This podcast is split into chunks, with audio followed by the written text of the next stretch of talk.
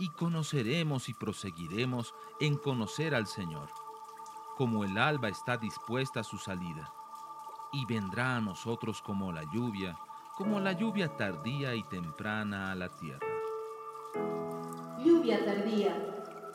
Un tiempo para recibir la frescura de la palabra de Dios.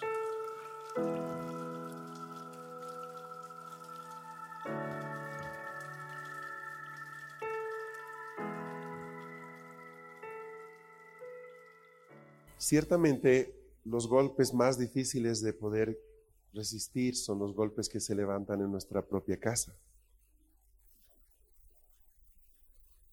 Yo creo que podemos entender a David cuando él eh, se entera de la noticia de Absalón, de su hijo.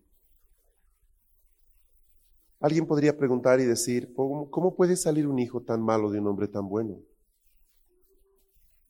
Es una extraña paradoja, pero tú vas a conocer casos de matrimonios muy buenos que tristemente tuvieron un hijo o una hija muy mala o muy malo. Entiéndase malo como quiere entenderse, quiero decir vergonzoso, quiero decir irrespetuoso, quiero decir egoísta.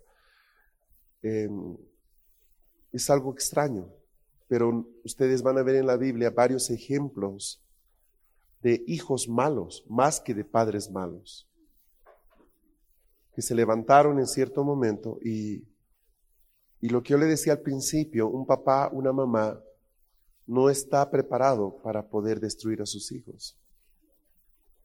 Uno puede confrontar un ejército de oposición, pero fuera de la casa. Dentro de la casa ya estamos vencidos. Ya estamos vencidos. Y yo he estado leyendo esta semana el incidente justamente de David y Absalón. Eh, es que es, un, es una historia que a mí eh, particularmente me asombra. Alguien diría, y, he enseñado, de hecho tengo una prédica acerca del espíritu de Absalón, por qué se produce eso. Y ciertamente eh, hubieron varios factores que desencadenaron este cambio de corazón en Absalón.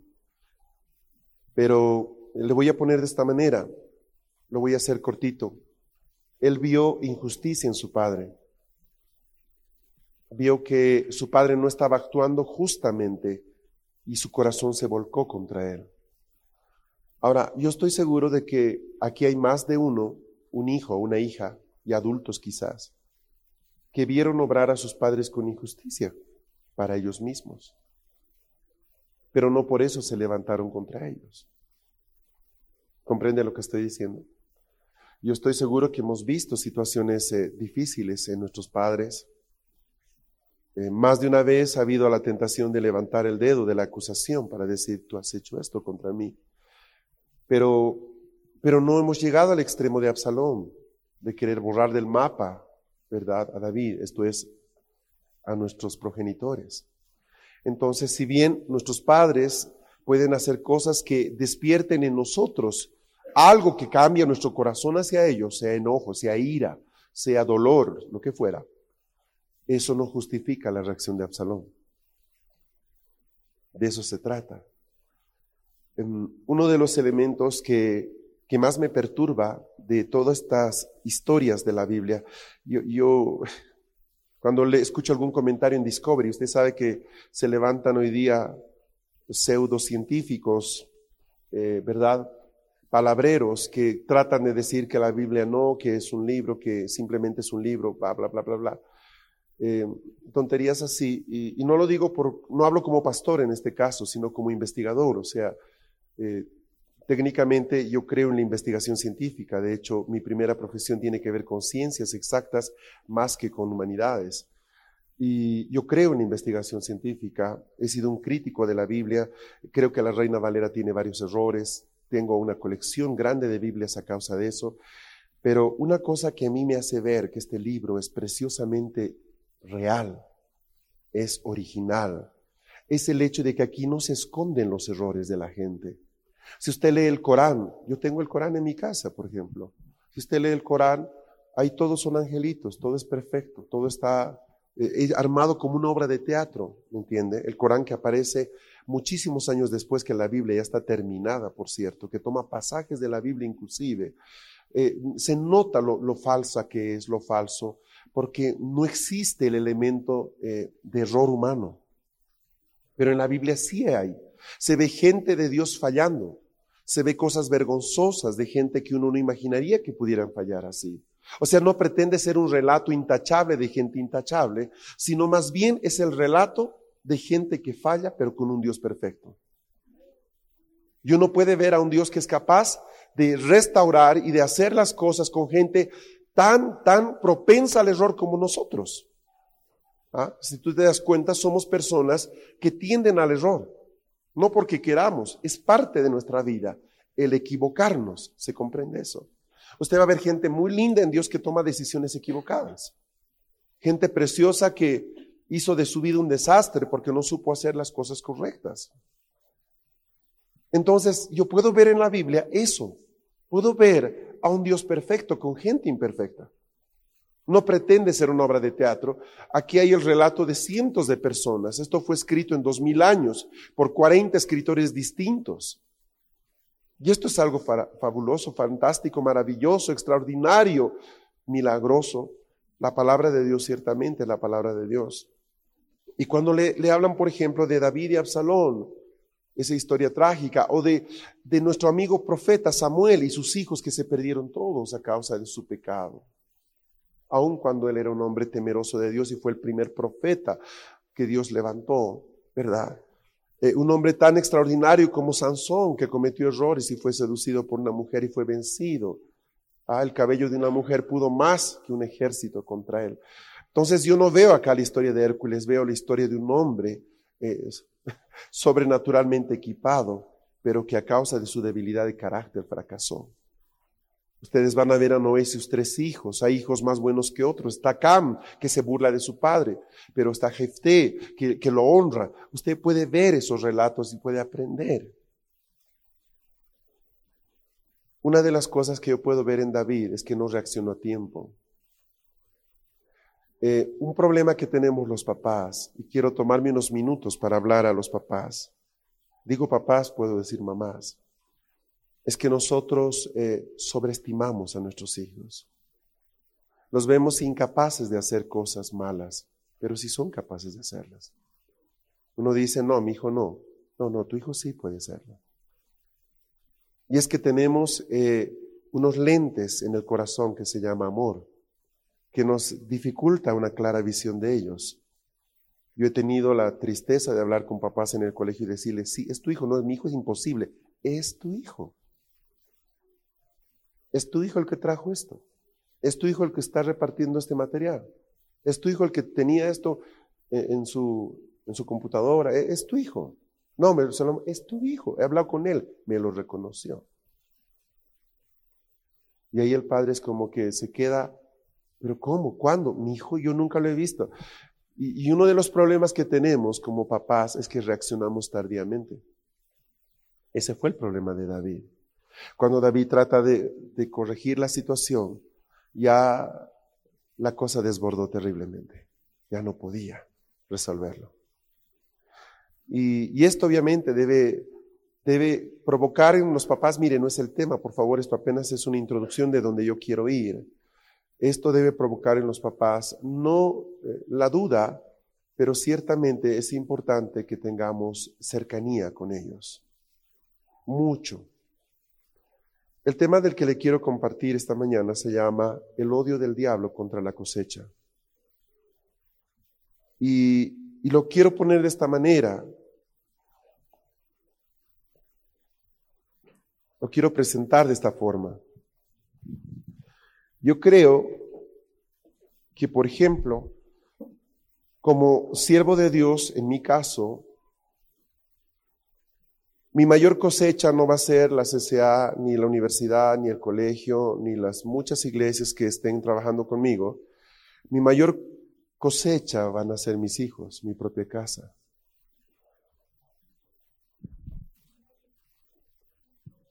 Y obviamente la gente que en estos años venga a mi casa y al umbral de mi ministerio como hijos espirituales. Pero este punto es tan, tan tremendo de entender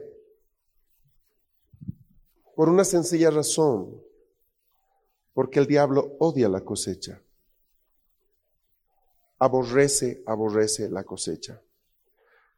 Eh, muchos de los que estamos acá, amados míos, somos la primera generación de creyentes en nuestra familia. Eso quiere decir que fuimos los primeros en aceptar el señorío de Cristo en una familia. Eso quiere llamarse en muchos lugares, se llama como generación transicional. Somos la generación que cierra la puerta a la idolatría, por ejemplo, y abre la puerta a un conocimiento real de Dios. ¿Estamos aquí? Las que hoy día son, por ejemplo, abuelas en el Señor, mujeres que han conocido al Señor hace años, ellas son puertas para que hoy día los hijos y los nietos conozcan el Evangelio de Jesucristo, es verdad. Está aquí, me está, me siguiendo, ¿verdad? Entonces, lo que ustedes van a ver es de que el, diablo tiene un especial interés en nosotros, ciertamente, pero cuando ve que nosotros ya nos hemos establecido en Dios, ya hemos llegado a plantarnos en Él y, tenemos ya la decisión de no volver atrás, una de las cosas que Él hace es empezar a mirar a los que vienen debajo de nosotros o detrás de nosotros, como quiere entenderse. Esto es a nuestro fruto, nuestra cosecha, los hijos que vienen detrás nuestro. Y eso incluye tanto hijos naturales como hijos espirituales. Entonces lo peor que puede pasar a un papá es presumir que porque simplemente su hijo está en la reunión de jóvenes, él está bien. No hay nada más equivocado que eso. Mm. Eh, una de las cosas que yo le he estado preguntando todos estos años al Señor es de que Él me dé la habilidad no de sanar, sino de prever.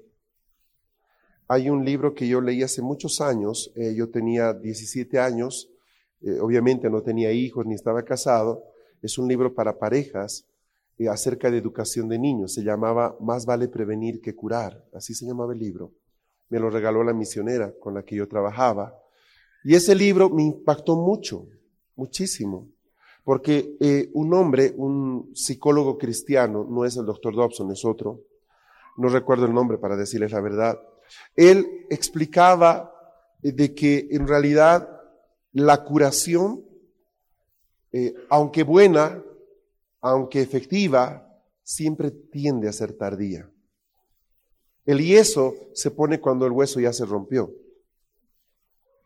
Y si bien el hueso va a restaurar de manera muy buena el hueso, el yeso va a restaurar el hueso, el daño se produjo. Y esa persona, por ejemplo, aunque tenga el hueso sanado, de hecho no se va a volver a romper de ahí nunca, eh, la sensación al frío, al calor le va a afectar por muchos años. ¿Mm? O sea, una persona, aunque pase por sanidad interior, eh, lo pongo así, mire, es delicado decirlo, pero a un Dios sanando el corazón, el daño se hizo. Y el daño está. Ah, aunque ya haya arrepentimiento, aunque ya todo haya quedado ahí, esa persona nunca va a borrar de su mente lo que pasó. Tal vez ya no le duela, tal vez lo haya asumido, pero Dios nunca le va a traer amnesia como forma de sanidad. De ahí que el libro decía, más vale prevenir que curar. Y sabe, en nosotros, eh, usted ha visto, eh, se, quema, una discoteca en Buenos Aires, mueren cientos de personas, ciento y tantas personas, y recién se empiezan a hacer supervisiones, mecanismos de control contra incendios, ¿verdad? Se cae un avión y recién empiezan. Eh, siempre reaccionamos tardíamente. Nos damos cuenta de que había que poner algo cuando ya pues perdimos. Alguien dice que cerramos el corral cuando ya se escapó, ¿verdad? La oveja o lo que fuera. Entonces, eh, eso está, está bien, lo asumo, nos pasa como ciudad, nos pasa como instituciones, pero no nos puede pasar como familia. Se lo digo de nuevo, no nos puede pasar como familia. Mire, cuando, cuando una familia se pasa por una prueba X, la que sea, y los padres y todos lloramos y sufrimos, es complicado. Pero cuando la causa del sufrimiento es uno de los hijos o hijas, el dolor es muy, muy serio. Ahora, ¿por qué se presenta esta situación? Bueno, yo quiero empezar leyéndole una parábola que Jesús contó, que está en Mateo 13. Y, luego le voy a mostrar un par de cosas que nos van a ayudar a entender algunos elementos que nosotros debemos tener en nuestra vida como importantes. Alguien dirá, ah, esta es una charla para papás. Yo no soy papá, apenas tengo 16 años, así que esto no es para mí. No, resulta que aunque tú seas muy joven, ya tienes una descendencia, ya tienes una cosecha, ya tienes un fruto en tu vida. Y vamos a tocar eso en un instante. Así que esta palabra es para papás y para no papás, ¿sí? Mateo capítulo 13, le voy a pedir que busque por favor versículo 24.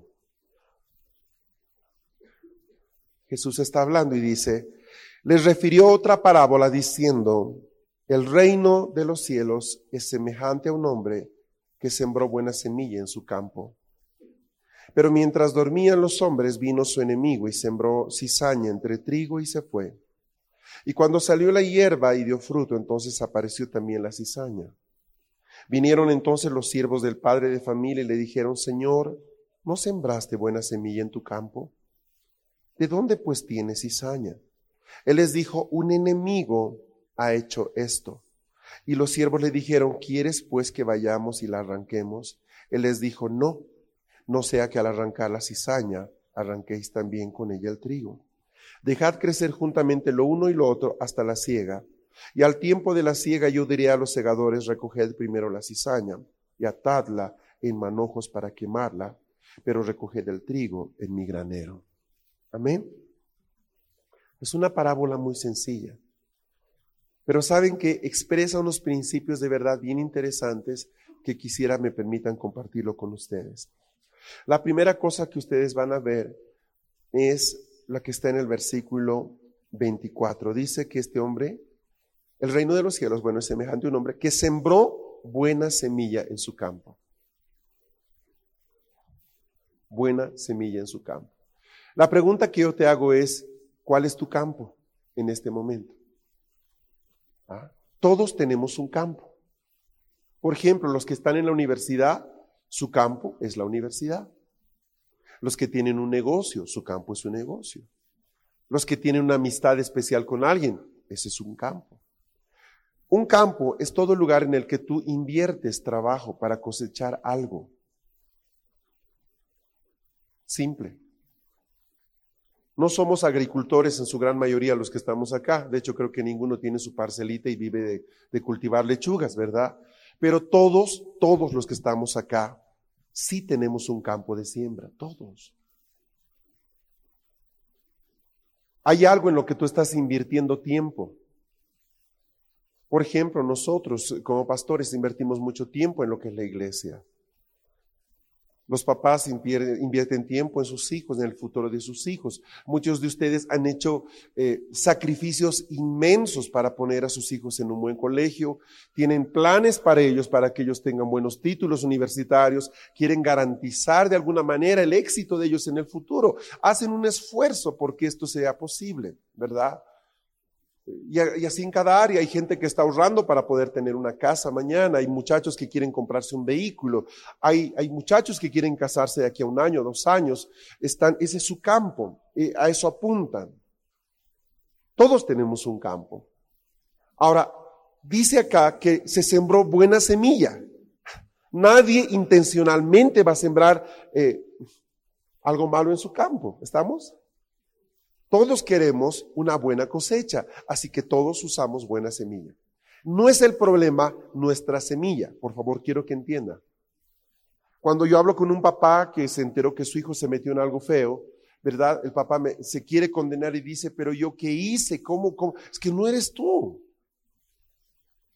A mí me impresiona que Jesús supo distinguir las cosas y dice, por ejemplo, es muy interesante esto, en el verso 28 dice, un enemigo ha hecho esto. ¿Notan?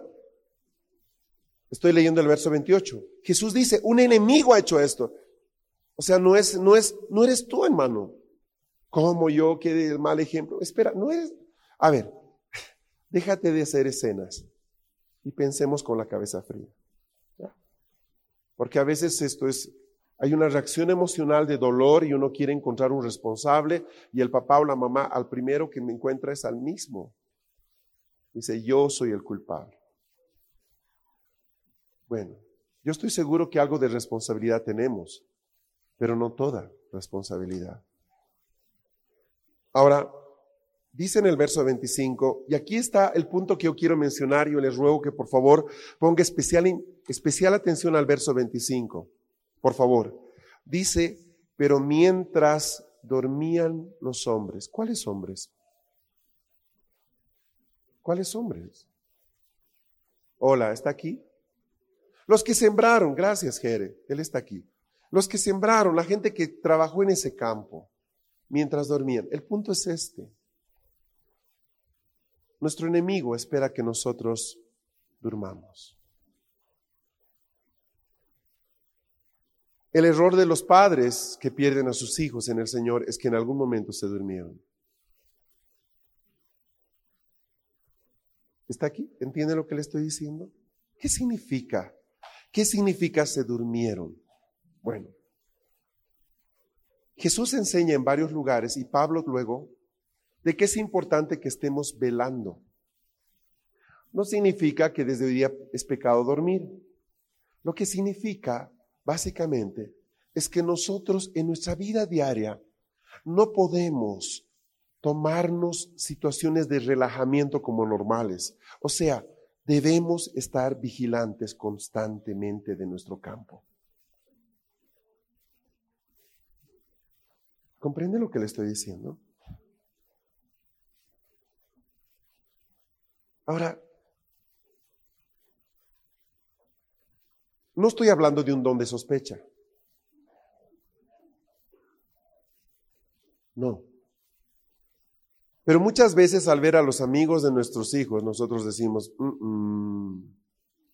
aquí hay algo que no me gusta. Y la mamá normalmente, más la mamá que el papá, no necesita ser profeta para oler a los muchachos o muchachas que no convienen como amistad para sus hijos o hijas, ¿verdad? Y en el 99% de los casos no se equivoca. Es verdad. O sea, es verdad. Normalmente el que duerme primero es el marido. Y dice, hay que dejar, no te pongas así, son chicos, sí es su amigo de mi hijo, pero no, no pasa nada. Y la mamá le dice, no, ese muchacho tiene algo feo, no quiero que esté cerca de nuestro hijo. Dice, no, lo que pasa es que sus papás andan medio raros, quién sabe, pobrecito, hay que ayudarlo. Más bien no, que venga hasta el día que nos enteramos de que lo, enredó en algo feo al muchacho, ¿verdad? Y la mamá dice, yo sabía. Eh, este es un diálogo, ¿no? ¿no? No es que veo novelas, de hecho no lo hago, pero, pero en la parte práctica es muy así, es muy así, es muy así. Yo tengo un par de reglas que he entendido estos años, eh, muy particulares. Por ejemplo, eh, se lo voy a poner de esta manera. Nosotros como cristianos tenemos un problema. Tendemos a condenarnos. Por ejemplo, llega un amigo para tu hijo que tú ves que no es buen amigo, pero, ay, como hijos de Dios, ¿cómo podemos rechazar, verdad? Dios no rechaza a la gente. ¿No es cierto? Hay una serie de elementos, luchamos. No es como ese padre que no conoce al Señor que tira el portazo y dice váyase a tal parte y se acaba. No hacemos eso. O sea, eh, nos sentimos mal porque quizás Dios lo ha traído, este jovencito, para que Dios lo ayude. O sea, puede ser un montón de cosas. ¿ah? Lo, pensaron, ¿no? Lo pensamos. Y, uno dice, ¿hasta dónde? Y ese es el gran problema. Eh, ¿Hasta dónde tú puedes eh, avanzar? ¿Hasta dónde tú debes decir basta? Y doy el ejemplo un poco de hijos y padres y padres e hijos por la sencilla razón que es fácil de entender, pero se aplica igual a tu campo de universidad, se aplica igual a tu negocio, a ese empleado que tú tienes, que algo no te cuadra, ¿verdad? Pero pobrecito, ¿cómo no? Mira, es que necesita el trabajo, ¿verdad? Y, o sea, hay muchas luchas dentro de nosotros y a veces nuestro mayor pecado es tratar de ser más buenos que Dios. Eso le pasó a David. Por ejemplo, David nunca vio que en algún momento Absalón de verdad se envenenó contra él. Lo vio todo el mundo, lo vieron sus generales. Le David, tu hijo, hay que hacer algo con... No, no lo no, pues, está... No, siempre ha sido así desde chiquito. No, si mi hijo es bueno, lo que pasa es de que está un poco celosito. O sea, eh, no, rey, mira, ese quiere tu corona. Mi hijo, no. ¿cómo? Le pasó. O sea, y estoy hablando de un hombre tan santo, tan, tan ubicado con Dios. El hecho de ser sensible a Dios no significa que eres sensible a, a tu campo. Ah, de verdad, de verdad se lo estoy diciendo. El socio para la empresa que tú quieres. Tan buena persona que se ve, sí, como ama a sus hijos, como, pero hay algo dentro de él. Y luego dice, pero nadie es perfecto, pastor, yo necesito un socio y me parece, pero tiene problemas. Sí, pero el Señor lo está tratando.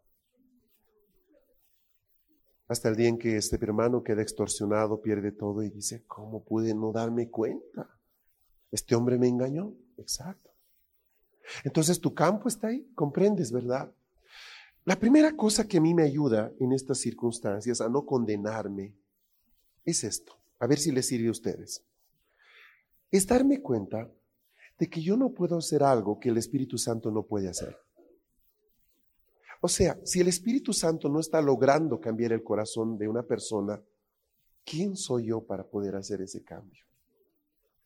A veces pienso, y, es que nadie lo va a decir, ¿verdad? Ah, yo soy más hábil que el Espíritu Santo. No, no lo dices, pero actúas como si fuera así. Este chico está mal, no, pero no te preocupes, yo me encargo, voy a orar, voy a hablar. Es que no es así. ¿Tú crees que el Espíritu Santo no tiene en su deseo, en, su corazón, el, el restaurar a esa persona? Es el mayor interesado de que la gente cambie, de que la gente sea libre de sus rollos de las cosas que lo sujetan, de sus ataduras. Bajo esa óptica, yo no quiero cerca de mi casa a nadie que esté resistiendo intencionalmente al Espíritu Santo.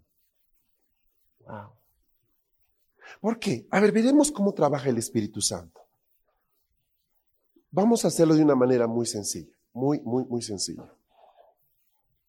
¿Te puedes poner de pie, Samuel? Está vestido para la ocasión, todo de negro. Ven aquí. Vamos a asumir de que yo soy el Espíritu Santo y aquí hay un hermano que está en una condición delicada. Ven acá, así todos pueden ver tu condición. Ay, o sea, por el, por el color de la ropa, ¿sí? Entonces, el Espíritu Santo viene y lo que trata de hacer, supongamos que él quiere ir hacia aquel lado, entonces ya mira hacia ese lado, el Espíritu Santo viene e interviene diciéndole, Samuel, no hagas eso. Siempre el hombre tiene la última palabra, no Dios. Ay, acabo de decir algo muy fuerte. Aún las mamás oran y dicen, Dios no lo permita. O sea, es que no es que Dios lo permita o no. Si tu hijo se quiere torcer, se va a torcer. Con Dios o sin Dios. Au. ¿Lo agarró? Es que yo estoy orando cada día para... No, no ores. Habla con tu hijo. No ores, quítale el celular. No ores, ciérrale la puerta. No ores, mándalo a la China. No ores, actúa. Wow. No, mira lo que le estoy diciendo. Ese es el error. Ay, no, yo estoy orando, sé que Diosito me lo va a tocar. El diablo lo tiene ya a la mitad, tres cuartas partes ya está dentro. Ese es el punto. Entonces el Espíritu Santo habla, Samuel, a lo mucho le va a hablar tres veces, Samuel, Samuel, Él nunca va a decir es, no, que tú no vas, que Él no va a hacer eso.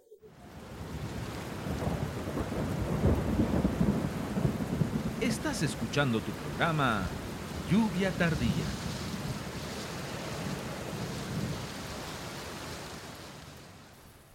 Eso hace el diablo. El Espíritu Santo nos persuade. Si Él dice, no, yo voy a seguir, el Espíritu Santo calla. Se llama contristar al Espíritu Santo. Eso es decirle, yo sé lo que hago. El Espíritu dice, ok Samuel. Gracias, brother.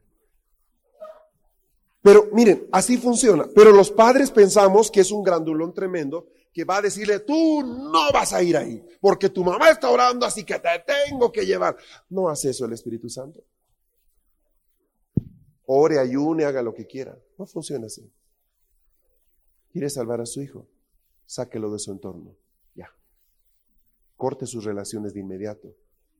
Mándelo a un país donde no conozca a nadie, donde tiene un familiar y déjelo ahí un año. Oiga, ¿harías? Sí. Porque sé hasta dónde el Espíritu Santo puede trabajar. Mira Jesús que dice, he aquí estoy a la puerta llamo. Si alguno oye, me abre, entraré. Si no me quieren abrir, la tumbaré a patadas. Versión de San Cipriano de... No, no dice eso. No dice eso. No dice eso. Dice, si no me abre, no me abre. Si Jesús no te va a hacer una demanda judicial para que le abras, hermano. Si tu hijo no quiere abrirse al Señor, no hay manera. No hay manera, ni, ni orando, que tú logres algo. Oiga, la fe puede mover montañas. Sí, tu hijo no es una montaña, te cuento. Es más fácil a veces mover una montaña que hacer que el corazón de una persona cambie. Le doy un ejemplo que para mí es impresionante. Voy, a poner mi marquita aquí en Mateo porque no hemos terminado con Mateo. Chicos, lo que les estoy aconsejando a sus padres, no se enojen conmigo, ¿sí? Algún día lo agradecerán.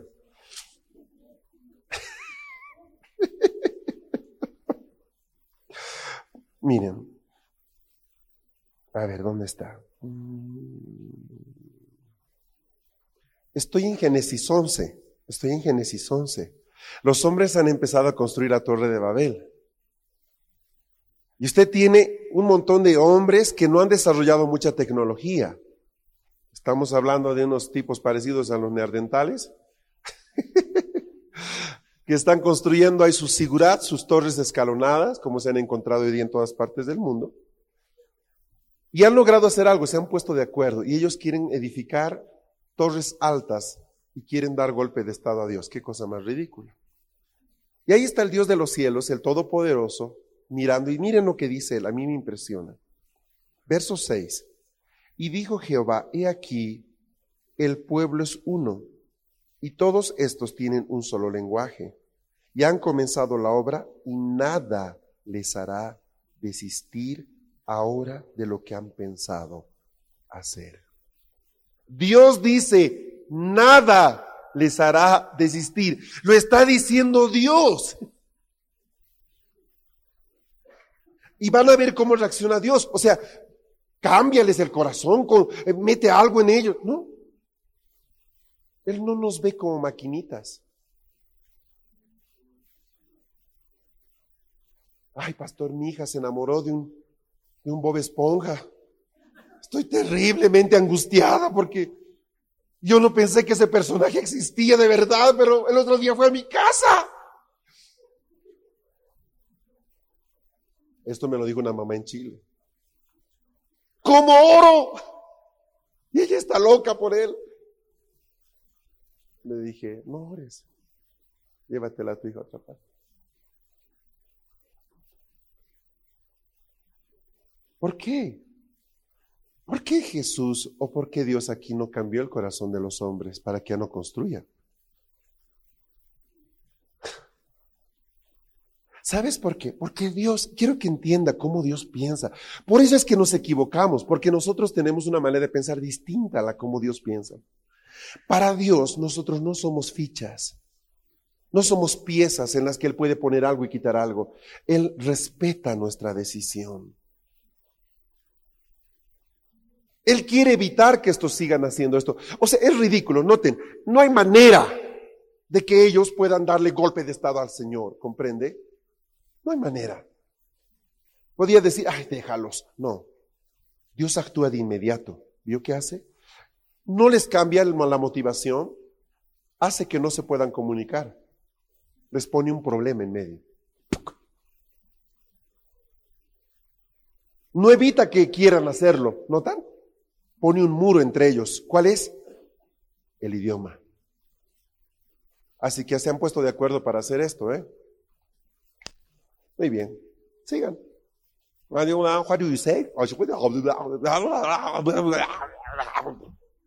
Ahí quedó la construcción. Ahí quedó. Esa es la manera de actuar.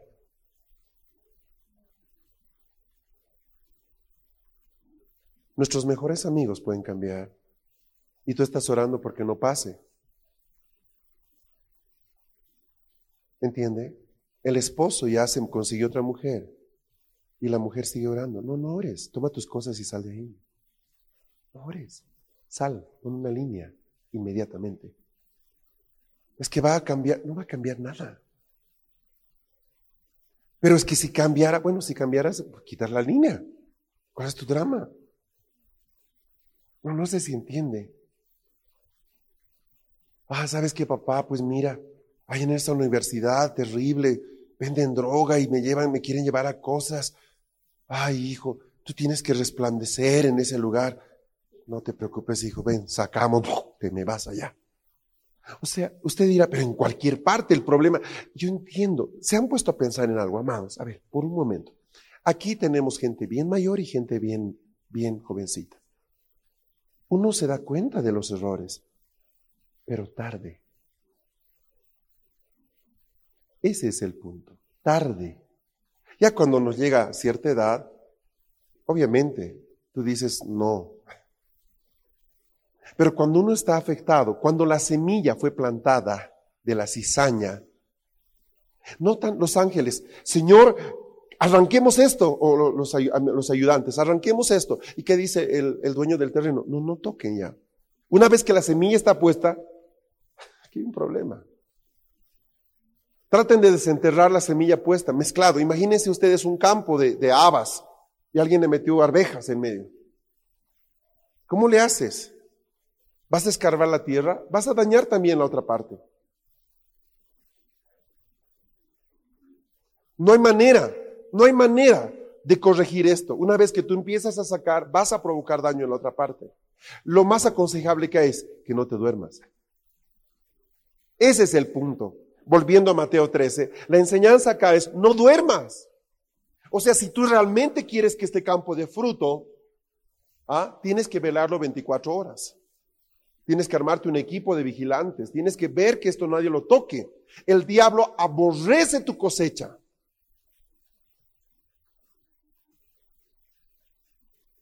Ah, yo quiero tener un negocio solo para darle fruto al Señor. Vigílalo con más cuidado.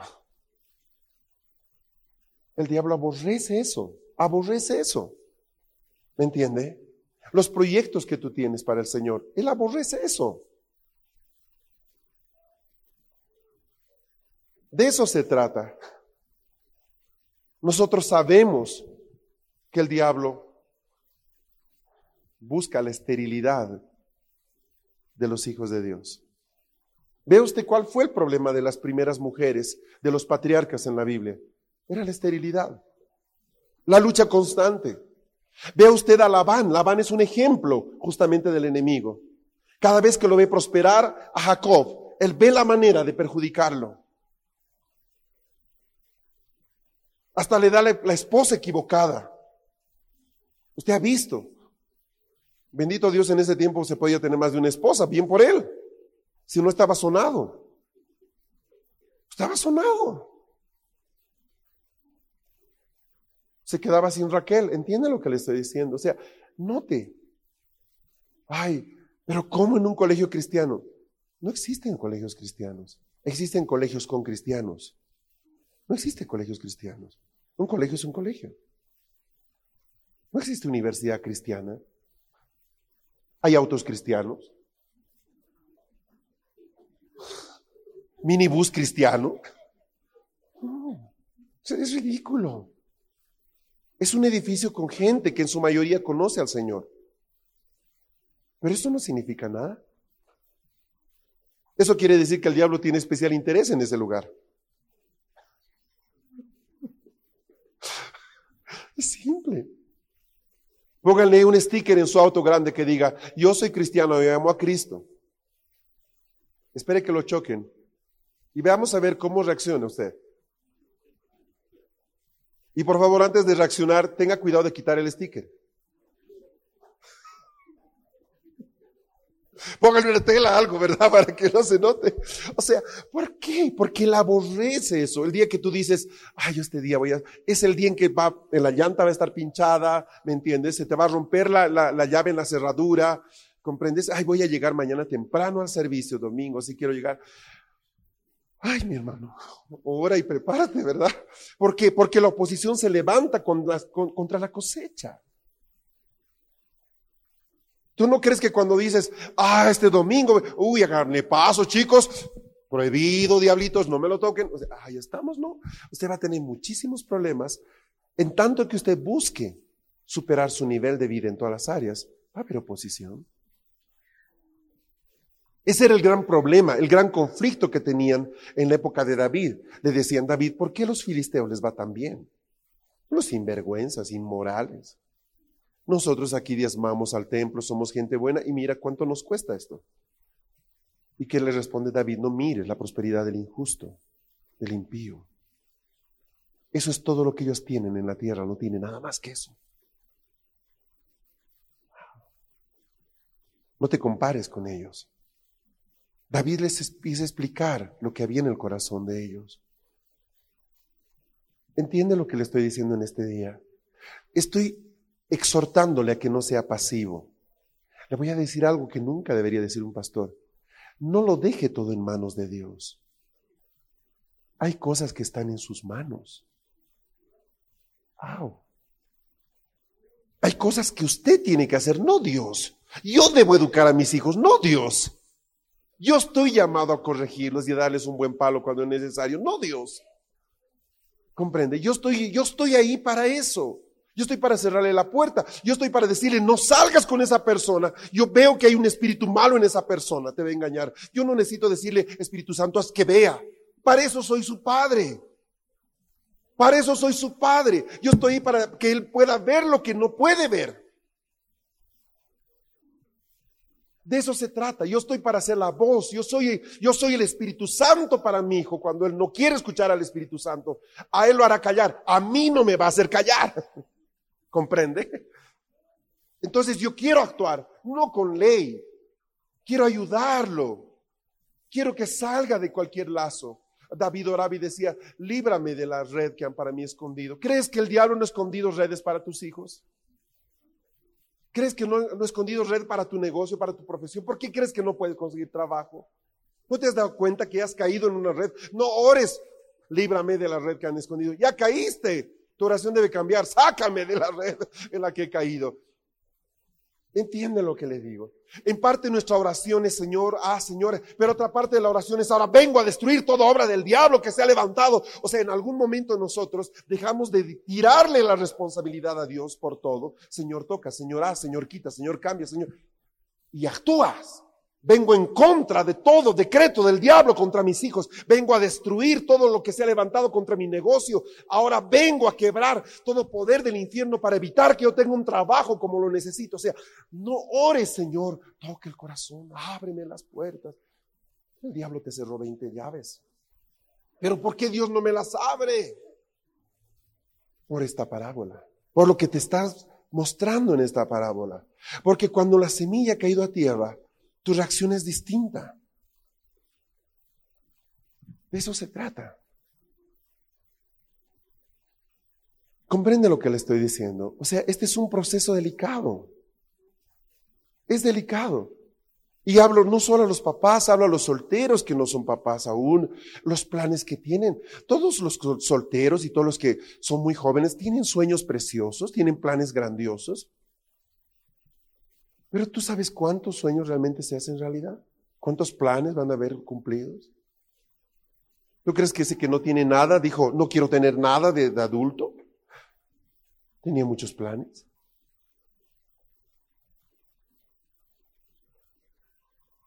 Hay un enemigo que tenemos terrible, se llama pasividad. Es un enemigo traicionero, es como una serpiente. No se nota, se camufla. Y lo que hace es dejarnos en una situación de inactividad.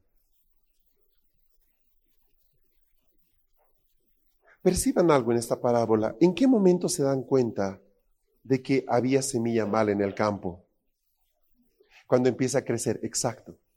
O sea, son los frutos los que te ayudan a ver que algo malo está dentro. Para el momento en que hay ya pequeños brotes, ya la semilla se abrió. Ya la semilla cumplió su propósito. Ya germinó. O sea, no importa lo que hagas en ese momento, ya es tarde. ¿Está aquí? Por eso es que me asombra la reacción del, del dueño del terreno. Dice, no toquen, déjenlo ahí. Una vez que tú has perdido a tus hijos, o sea, ¿qué quiere decir que has perdido a tus hijos? Que ya el diablo puso su semilla y empieza a florecer eso en ellos. Lo único que te queda es esperar, esperar a que a causa de sus fracasos pueda volver en sí y decir, Señor, ayúdame. Qué terrible tener que llegar a esa condición. Qué terrible circunstancia. Está aquí. Amados, no hay otra. ¿Quieres tener un negocio? Te va a absorber todo tu tiempo. Hay gente que quiere ser gerente, quiere poner un negocio y poner un supervisor. Nadie va a manejar ese negocio como el dueño. Nadie. ¿Sí o no? O sea, tú no puedes manejar un negocio a control remoto. Yo le decía a mi esposa, quiero poner un restaurante. Me gustan los restaurantes. Pero no puedes poner ahí un cocinero, tienes que estar tú ahí. Y no puedo estar ahí. Entonces evito, cancelo el proyecto. Por lo pronto queda suspendido.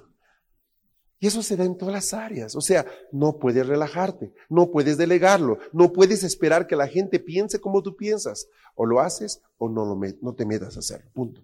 Ahí queda. Qué difícil lección.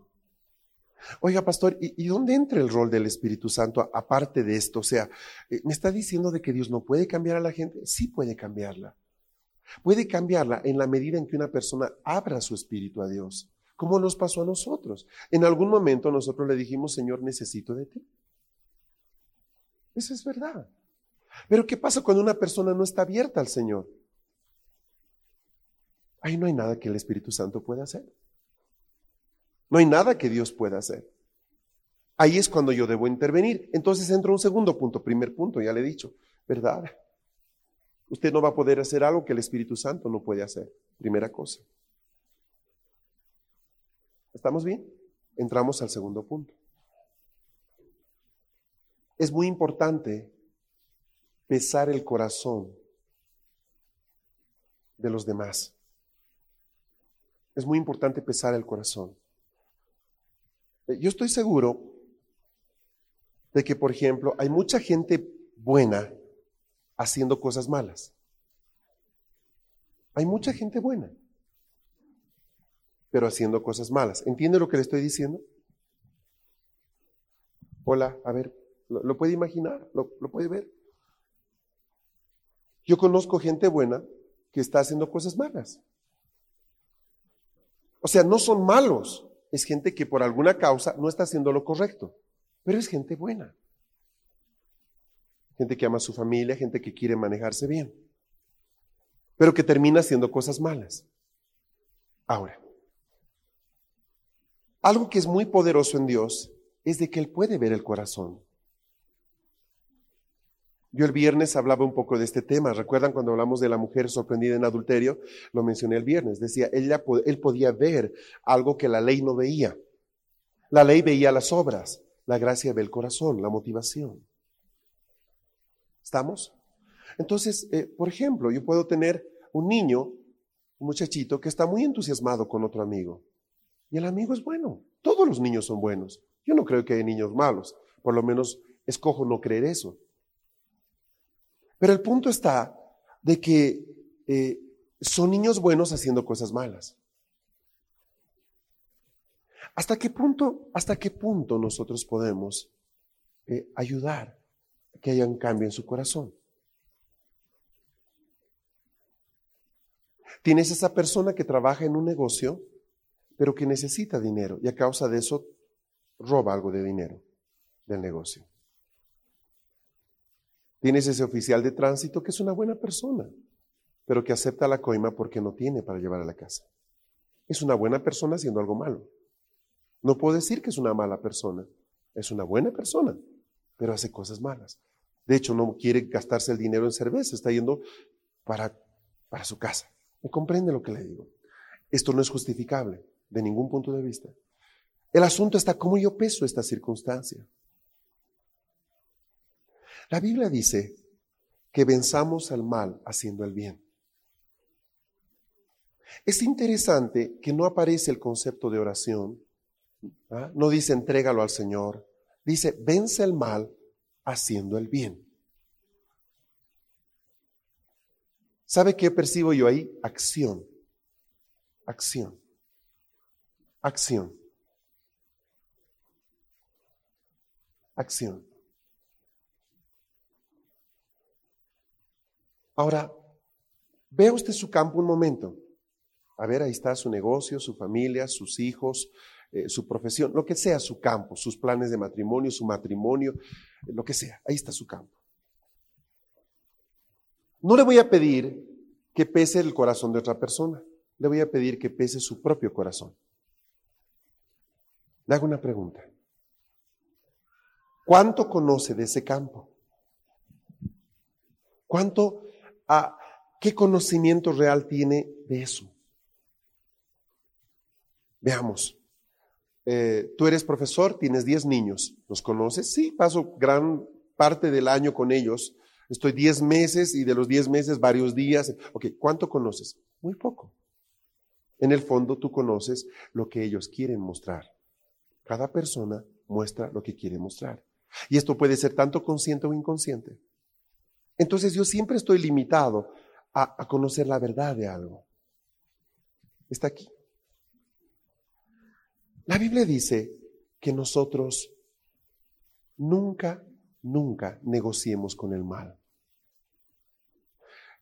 Yo debería tener la habilidad, por ejemplo, de llamar mal a lo que está mal. De hecho, una característica de los hombres de los últimos tiempos es que a las cosas malas llamarán buenas y a las buenas llamarán malas.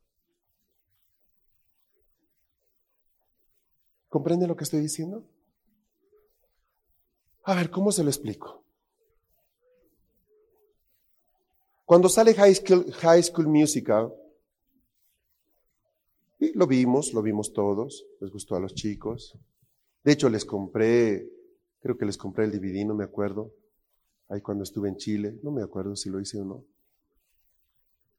Interesante. Era el Grease, la película Grease, ¿se acuerdan? Pero de esta generación. Misma historia. Cada generación tiene su Grease, su High School Musical. Cada generación lo tiene. El asunto es de que yo conozco a mis hijos. Y puedo darme cuenta cuando algo entra en el corazón de ellos. Bueno, gracias a Dios te pasó la fiebre del High School Musical, pero salió High School Musical 2. Vacaciones de verano. Aquí no se nota, aquí no se nota, pero si usted visita Buenos Aires, Santiago de Chile, Bogotá, es una epidemia eso. Usted ve todo, todo, mochila, ropa. Usted ve todo, todo es high school musical, todo. La gente, las chicas están cambiando sus ropas, su apariencia, Entonces, en esa oportunidad, mi esposa y yo fuimos un poco más rigurosos. Dijimos, bueno, miren, pueden verla, pero ya hay para. Pero salió tres. Yo creo que de aquí a poco saldrá seis, la universidad, siete, la fiesta de eh, bodas de oro, yo no sé, porque ahora ya, ya dejan el colegio, ¿no? Ahora High School Musical se despide, ya dejan la universidad. Esta vez fuimos claros, dijimos, no pueden ver la película. No fue tomado con mucha aceptación. ¿Por qué? Porque habían visto el uno, habían visto el dos. Veamos el tres. Ahí te das cuenta que el mundo está discipulando a tus hijos.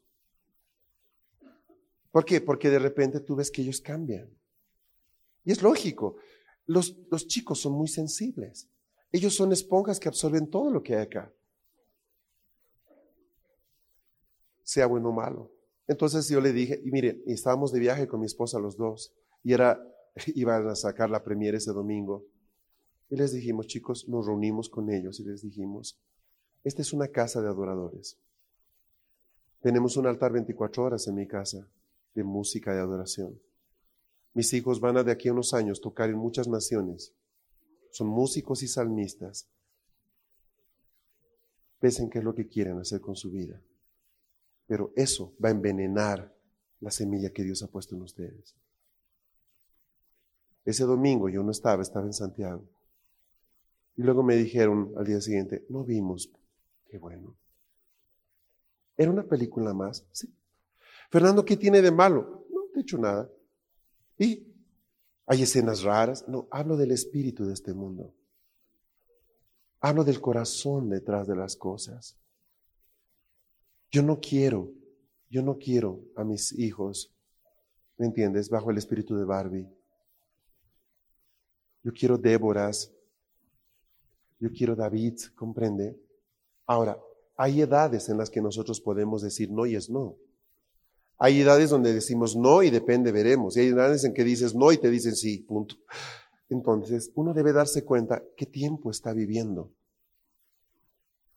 Comprende lo que le estoy diciendo, ¿verdad? Entonces, yo tomé algunas decisiones a partir de eso. Una de las cosas, amados, y es triste decirlo, es que estamos viviendo una época tan confusa. ¿Me entiendes? Estás viendo un dibujo animado, una serie, y te hablan de, gays. E, estás en un horario de protección, estás, mande al tal código, a tal número y recibirá a las chicas más ardientes en su celular. Son las cinco de la tarde. O sea, son las cinco de la tarde. ¿De qué te estoy hablando? Es, una barbaridad, me, comprendes, ¿verdad? Y no se trata de, que tú les vas a poner un antifaz o algo en los ojos de, de los chicos. Pero lamentablemente uno aprende a cuidarse cuando ya la embarró. Es terrible. El trabajo de ser papá hoy día es mucho, mucho, muy difícil. Y los que están con bebés pequeños tienen una cuesta así de parada porque es tan difícil hoy día. Hoy día, dense cuenta, el espíritu de este tiempo, Pablo lo dijo, es que se dirá a lo malo bueno y a lo bueno malo. Ese es el espíritu de este tiempo.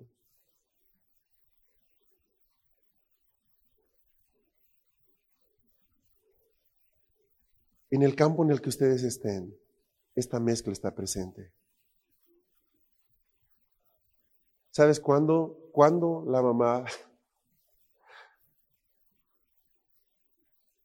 Es triste decirlo, ¿verdad? Pero cuando la mamá me dice, ¿tenía usted razón, pastor? Cuando la niña terminó embarazada. Y la causa era las novelas. Y la causa era lo que entró por la tolerancia que había en la casa, ese tipo de cosas. Y ahí el daño es terrible. Ay, no, nunca un bebé es mal recibido. No estoy hablando de un bebé. Estoy hablando de sueños, de planes. Estoy hablando de una vida que nunca más va a poder tener la oportunidad de decir soy yo sola y puedo tomar decisiones. Y es triste, es triste hacer las cosas fuera de tiempo. Y eso se aplica en todas las áreas.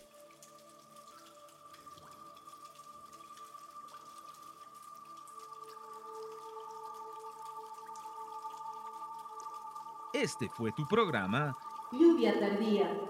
Recibiendo la frescura de la palabra de Dios.